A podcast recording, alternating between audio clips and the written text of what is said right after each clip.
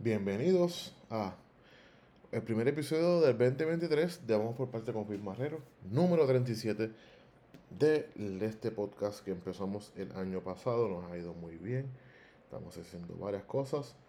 Eh, eh, yo sé que es febrero 11 del 2023, perdonen la tardanza, he estado un poco ocupado haciendo muchísimas cosas, trabajando eh, y entre otras cosas que próximamente estaremos anunciando por aquí y en las redes sociales. Pero vamos por encima, vamos por parte. Enero fue un mes caliente, y así se va a llamar este episodio, caliente, caliente, P fucking R. Pues, enero comienza con el anuncio del anuncio de Pablo José Hernández, el nieto de Hernández Colón, que obviamente no vamos a mirar su apellido, vamos a mirar su resumen. Ay, por favor. Eh, diciendo que hizo un comité exploratorio para buscar una candidatura a la comisaría residente del Partido Popular Democrático en el 2024. Yo no vi vislumbro que vaya a tener primaria, honestamente. Eh, no debería. Si la tuviera, me imagino que la tendrá con Héctor Ferrer Hijo, que es actualmente representante y preside varias comisiones en la Cámara de Representantes y abogado igual que Pablo José. Y viene de una familia política. Eh, Pablo José de los Hernández Colón, Hernández Mayoral, y Héctor Ferrer, pues, obviamente, de, los Ferrer y los Ríos, su, eh, su bisabuelo fue senador, y su tío y su papá han sido políticos, etcétera, etcétera, etcétera. Eh, si ocurre esa primaria, me imagino que será en una plancha junto a Jesús Manuel y Pablo José en una plancha con Luis Javier Hernández Ortiz, el alcalde del pequeño pueblo de Villalba, de donde yo soy. Eh, pero eso nos trae a lo que sucedió esta semana, que Jesús Manuel anuncia que aspirará a la presidencia del PPD. Jesús Manuel es representante de la Cámara de Representantes, presidente de la Comisión de Gobierno, eh, ¿verdad? Tiene una trayectoria en los medios de comunicación de Puerto Rico. Fue secretario de prensa y asuntos públicos de Alejandro García Padilla. Y obviamente pues, Jesús Manuel viene con el apoyo del alcalde de Aguada. Viene con el apoyo del alcalde de Cuamo, el hermano de Alejandro García Padilla, Juan Carlos Tato García Padilla. Entonces, y Héctor Ferrer Hijo es el que va a estar encargado de get out the vote, ¿verdad? De sacar el voto para el evento que es ahora en mayo. Bastante, ¿verdad? Cerca. So, yo me imagino que si Jesús Manuel pierde el evento interno del Partido Popular Democrático, pues no hay una candidatura a la gobernación en su futuro, pues por consecuencia no hay una candidatura de Héctor Frelijo a la comisaría residente en Washington en dupleta con Jesús Manuel. So, pues si Luis Javier Hernández Ortiz, Javi, aunque no parece que no le gusta que le digan así ahora, pero Javi y Pablo José amarran la presidencia del PPD, pues sería la papeleta a presentarse en el 2024, en noviembre. Pero también ahora en febrero, esta semana que pasó, el presidente del Senado y actual presidente del Partido Popular Democrático, José Luis Dalmau, dice que va a buscar la candidatura a la gobernación, al igual que Juan Zaragoza, senador, ex secretario de Hacienda y presidente de la Comisión de Hacienda del Senado de Puerto Rico. So, quizás Héctor Ferrer hijo no, quizás no se le dé la ¿verdad? ser pareja con Jesús Manuel. Pero quizás Juan Zaragoza o Jesús o, José Luis del tienen algo para él. Eh, es papeleta posilánime, ya sea eh, el, alcalde Villalba con Pablo José, Héctor Ferrer hijo con Jesús Manuel o con quedar los otros locos. Es un poco cómico, yo trato de mantenerme serio, pero es imposible. Eh, bueno, vamos con los temas más importantes. El PNP, el Partido Nuevo Progresista, es el partido de gobierno, no de ahora, sino de ya seis años en gobierno con diferentes gobernadores. Ya en este podcast hemos discutido a Wanda Vázquez, en este podcast hemos discutido a Ricardo Rosselló. Y también hemos hablado de Pedro Pelici, pero vamos, vamos a tocarlos ahora. En enero, ¿qué pasó?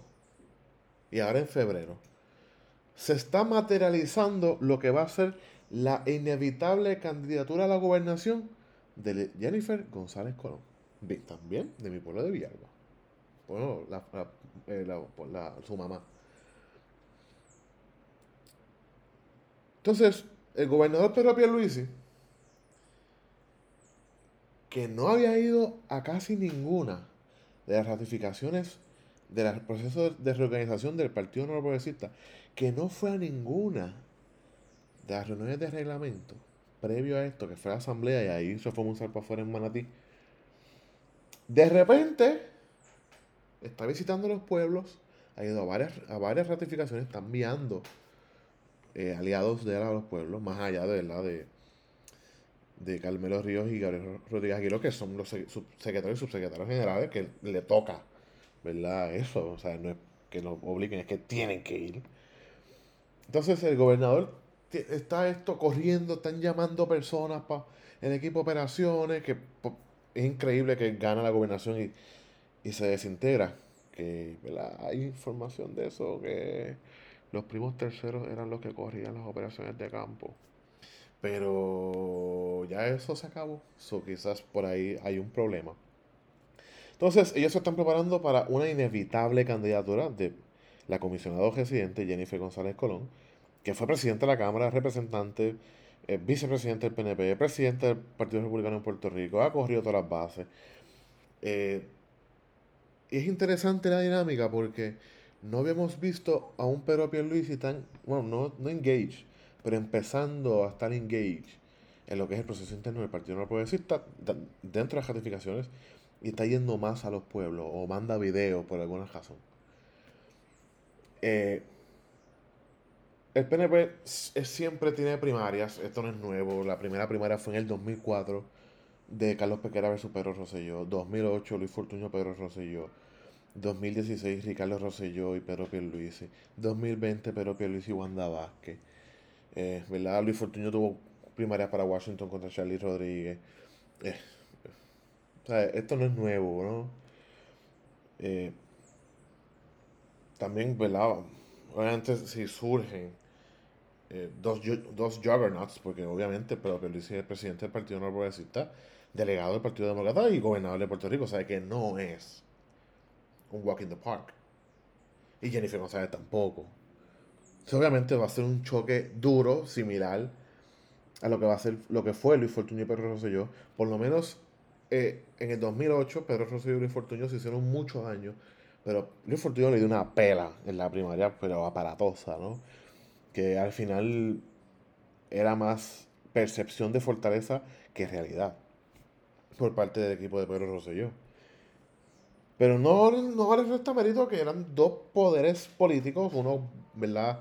con la nostalgia de los años 90 y uno con una visión de futuro similar a lo que se vivió, se vivió con Pedro Pierluisi y Ricardo Rosselló. Ricardo Rosselló obviamente es producto de la gobernación de Pedro Rosselló, pero Pedro Pierluisi es que vivía atado a la nostalgia de los 90 porque había sido secretario de Justicia y miembro del Comité de Transición de Pedro Rosselló. Su hermano, en paz descanse, José Pierluisi, había sido asesor de Fortaleza. Eh, obviamente, pues había esa nostalgia de los años 90 y Ricardo Rosselló, para la gran ironía, era la visión de futuro. Entonces funciona y gana. Ricardo Rosselló, aquella primaria. Y obviamente Pedro Pierluisi viene, pero la primaria de, de Wanda Vázquez y Pedro Pierluisi es un footnote, ¿verdad? No puedo faltar respeto a ninguno de los dos, porque además Wanda le va a faltar respeto cuando yo quiera, pero no a Pedro Pierluisi. Eh, es un footnote porque Wanda Vázquez es un footnote por Wanda Vázquez, porque Wanda Vázquez no era nada del Partido Nuevo. Empezó en el Departamento de Vivienda bajo la gobernación de Hernández Colón. La nombran fiscal en los años 90 y fue secretaria de Justicia con Ricardo Rosselló. Pero nadie puede decir nada de que nunca fue abogada de ejecución, eh, como notaria en actas, ¿verdad? De, de qué sé yo, de, de aspiraciones particulares, juramentando candidatura. Nadie sabe nada de Wanda Vázquez. Obviamente, el que tenía el pool político era Pedro Pierluisi. El que tenía la relación con la base desde los 90 era Pedro Pierluisi. El que venía a reivindicarse era Pedro Pierluisi. Obviamente, pues la historia es sexy porque lo sacan de la gobernación en el verano del 19, que lo hemos hablado en este podcast. Y regresa y triunfa de manera contundente contra Wanda Vázquez y gana la gobernación con el, mayor con, el, con el menor por ciento en la historia de Puerto Rico. Y eso nos trae a Jennifer González y Pedro Pierluisi. Esto va a ser una, primaria fuerte, tanto en percepción de fortaleza, con grupos en diferentes pueblos. Por lo menos yo asumo, yo sé que Jennifer sí, no sé Pedro Pierluisi, todavía no hemos visto nada de medir fuerza. Eso ocurrirá en la Asamblea General, me imagino. Como pasó con Pedro Rosselló y Luis Fortuño y Pedrín Zorrilla, esto será en Roberto Clemente. Me imagino que las redes sociales, los bots, los trolls y cuentas personales se tirarán a matar. Porque eh, mira qué interesante. Que yo estoy seguro, me, me consta, que Jennifer González y Pedro Pierluisi pueden sentarse a comer tranquilos. Hacer chistes, reírse, aún sabiendo que el futuro los pondrá en contra. Pero por alguna razón, siempre los equipos de trabajo terminan cagándola. Diciéndose barbaridades. Que si, que si tú estuviste con Ricky, ahora estás con Pedro. Que si tú estuviste con Pedro, ahora estás con Jennifer. Que si buscones. Que, vamos, ok. Hay que mantener la cordura. Hay que mantener la altura. Porque. Y por eso hice el chiste para entrar en este tema del PNP. El Partido Popular no importa. El Partido Popular no importa. El PIB no importa. Victoria Ciudadana no importa. Dignidad no importa. La primaria que viene de Pedro Pierluisi y Jennifer González Colón es la primaria que decidirá quién será el futuro gobernador de Puerto Rico en enero 2 del 2025. No le quepa la menor duda. No le quepa la menor duda porque los dos son unos juggernauts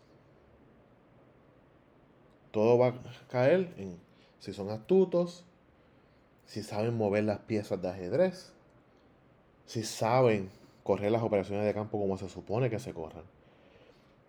Y, esto es bien obvio, no se hacen actividades grandes en masas a mitad de semana. No se hacen actividades grandes en masa que involucren movilidad de personas y gasto de dinero fuera de quincenas Siempre se trata de hacer la, la mayor actividad posible en weekends largos.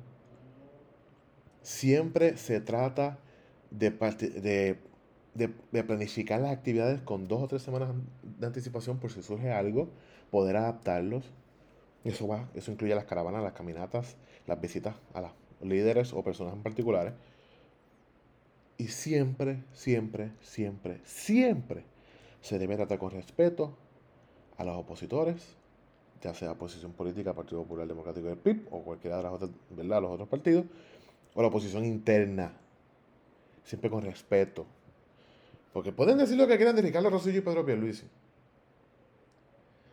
Los ataques más duros fueron en los debates entre ellos. No hubo muchos anuncios versus Pedro Pierluisi y Wanda Vázquez, que fue un Royal Rumble, con las consecuencias que trajo. Porque la, poca participación electoral del 2020, obviamente había una pandemia, obviamente hacía un año que Ricardo Rosselló había renunciado. Y tuvo, ¿verdad? Facebook Live, incitando a las personas que participaran del proceso. Pero lo mayor fue, ¿verdad? La primera de Pedro Pérez y Wanda Vázquez, que laceró personas, que molestó personas y no fueron a votar. Y de nada vale que Jennifer González o Pedro Pierluisi ganen esa primaria y la laceración sea tan profunda, tan profunda, que provoque una derrota del Partido Nuevo Progresista a nivel estatal, que perdemos Washington y la gobernación. Porque hemos visto que ya por lo menos los municipios y la, y la, y la legislatura, Senado y Cámara, ya no tiene mucho que ver con la papeleta de gobernación en Washington. Pero la papeleta de, gobernación en Washington cogen en plancha, no, individual. Aunque tú puedes votar por candidatura, pero cogen en plancha. Y sería horrible. Sería horrible que sucediera una tragedia y el partido, y el partido no progresista perdiera. Porque por encima de todo, somos estadistas. Y eso significa algo bien importante, bien importante.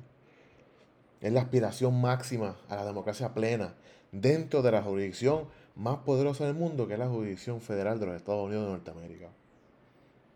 Ser parte del país principal exportador de capitalismo y democracia en el mundo, de manera permanente. De los derechos humanos, de la libertad de expresión, de la libertad de portar alma, de la libertad de perseguir la felicidad, the American Dream. Todo eso es lo que el PNP se juega en cada elección. Todo eso. No en esta, en la pasada también, en la anterior, y la que viene en el 2024, y la que viene en el 2028, y la que viene en el 2032, en so on. Y eso me trae a los republicanos y los demócratas. Mira. En estos días estuve en una actividad del Partido Republicano. Y me llama la atención la negación que hay en torno a la resistencia, no de todos, pero de las personas con el perfil nacional más grande, que por lo menos son Lindsey Graham y Ted Cruz. Son las personas más vocales en contra de la estadía dentro del Partido Republicano, ¿eh?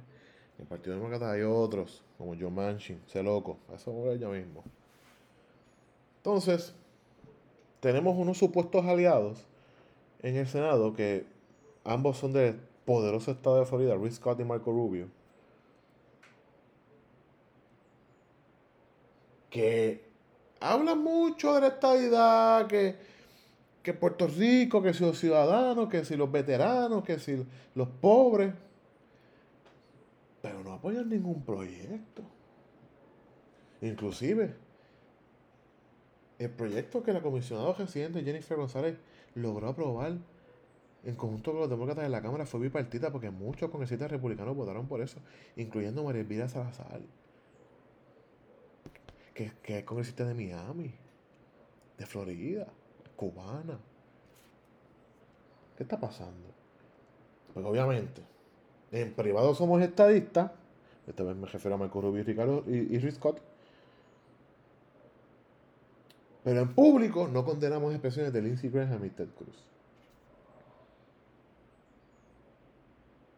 Entonces, los demócratas están igual. John Manchin salió con esta locura de que hay que hacer un referéndum para meter a Puerto Rico como Estado. Mire, señor. Yo sé que no, se necesita mucho para ser senador de Estados Unidos, solamente tener el dinero y correr la campaña.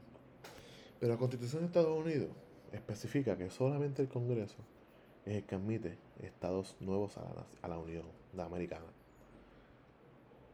no sea morón y deje de estar haciéndole caso a los morones que le dicen eso. Pero los demócratas hablan de las dos bocas. Por un lado, somos estadistas, vamos a Puerto Rico, Freedom and Democracy for Puerto Rico. Freedom and Democracy for Puerto Rico. Pasan un proyecto al último instante. Cuando el Senado va a cambiar este azul, cuando la Cámara de Representantes va a cambiar a rojo, para decir que hicimos algo. Eso es el estudiante que pendejió todo el semestre y al final logra entregar una chapucería para conseguir una C alta una B con suerte y decir para hacer semestre con C. Eso fue lo que hicieron los demócratas en la Cámara. Por lo menos pasaron algo, hay que admitirlo, pasaron algo y yo estoy muy contento. Y reconozco a Jennifer González Colón por el esfuerzo titánico, el esfuerzo titánico de mover ese proyecto y la, manera que lo hizo. Calling out este, Alexandria Ocasio Cortés, calling out Nidia Velázquez, calling out everybody y diciéndole a las personas la que había. Muy bien, Jennifer. Siempre vas a tener mi apoyo por eso. Y cada vez que, que logres acuerdo bipartita es bueno para Puerto Rico porque demuestra que nuestros políticos sí pueden eh, hablar con personas al otro lado de la mesa. En el Senado es otra cosa, ¿no? Pero los demócratas hablaron de, de, ambas bocas. Hablaron de la boca de que sí, vamos a apoyar un proyecto de estatus. Lo hicieron. Sí, vamos a adelantar esta idea. No lo hicieron. Y número tres, empezaron a hacerle cucas monas a los eh, soberanistas independentistas que están en Washington, D.C., viven en Nueva York y Chicago. Eh, es muy lamentable, muy lamentable que eso haya sucedido en, en Washington, porque Puerto Rico tiene mucho que aportarle a la nación americana, más de lo que ya hemos hecho. De ingenieros en la NASA, nuestros militares en las guerras, nuestros científicos, nuestros abogados, nuestros contables, nuestros maestros, nuestros policías, van a llevar una mejor vida. Nosotros queremos eso mismo aquí. Ah, que hay que hacer un overhaul gubernamental en Puerto Rico, por supuesto que sí. Yo estoy consciente de eso. Ah, que vamos a pagar contribuciones federales, claro que sí. El, el 72% de los puertorriqueños no pagarán contribuciones federales porque estamos muy por debajo del mínimo requerido para pagar contribuciones en el IRS por la sencilla razón de que somos colonia. Y si somos colonia, es imposible que tengamos un desarrollo económico similar al de Florida, similar al de Georgia, similar al de Texas, California. Porque Puerto Rico tiene mejores playas, mejor mano de obra, personas más educadas, bilingües. Y no lo estoy diciendo yo, lo dice el censo. Lean el maldito censo. Read the fucking census. Y lo dice muy claro. Puerto Rico tiene más veteranos que cualquier jurisdicción. Puerto Rico tiene mayor población. Puerto Rico tendría más representación que Iowa. Y ahí llegamos a la médula del problema. Representación y poder de voto político en la capital. Que es el fin de todo. Donde no hay manera de que convenzan a un Joe Manchin, un Lindsey Graham, un Ted Cruz y decirle a ellos pierdan su, voto, su poder de voto, va a tener siendo voto, pero no va a poder trancar muchas cosas porque hay una delegación de puertorriqueños que han sido ciudadanos americanos por más de 100 años, dispuestos a hacer lo que sea para, mejor, para mejorar su condición. Así en funding, así sea en lo que sea. Porque los puertorriqueños sabemos jugar el juego político, pero jugamos hasta donde nos da porque no tenemos el poder de, representación plena con votos. Tenemos una voz. Y Jennifer González es esa voz.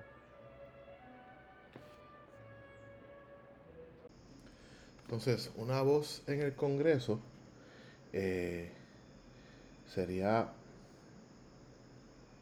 difícil de mover algo si, si no hay un voto, o sea, si no hay algo que tú puedas forzar parar votos, vetar medidas. En el floor, en, la Cámara no se puede, pero en el Senado sí.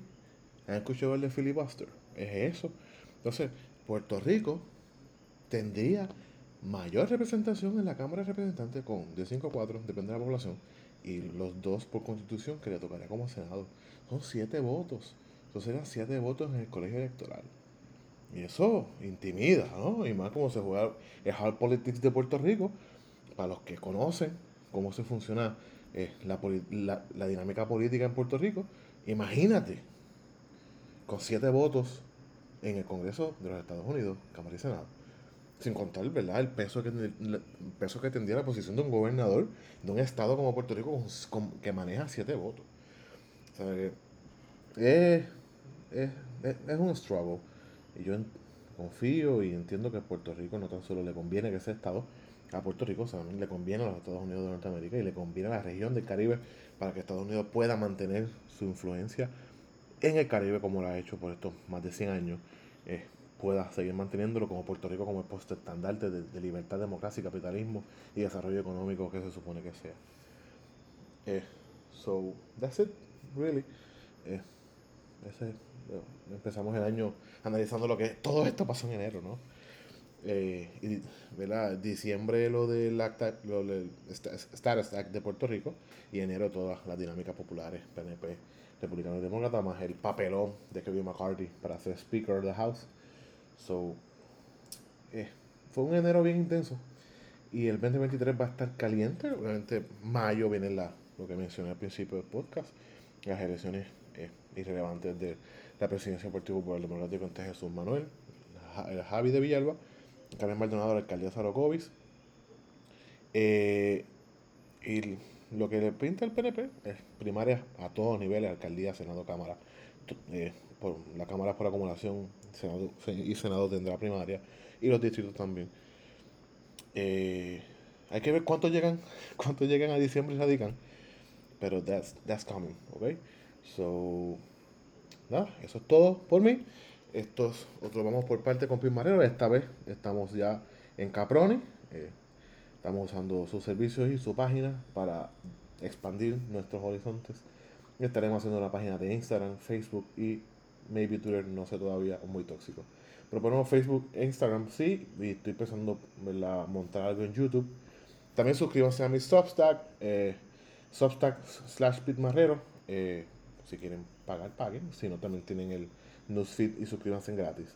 Así que esto ha sido todo. Vamos por parte de Pompey Marrero. Eh, siempre es un placer analizarle las cositas que están pasando ustedes. Y próximamente lo haremos lo está pasando en Rusia, Ucrania, Europa y Asia. Yo soy Pete Marrero y aprovecho este mensaje.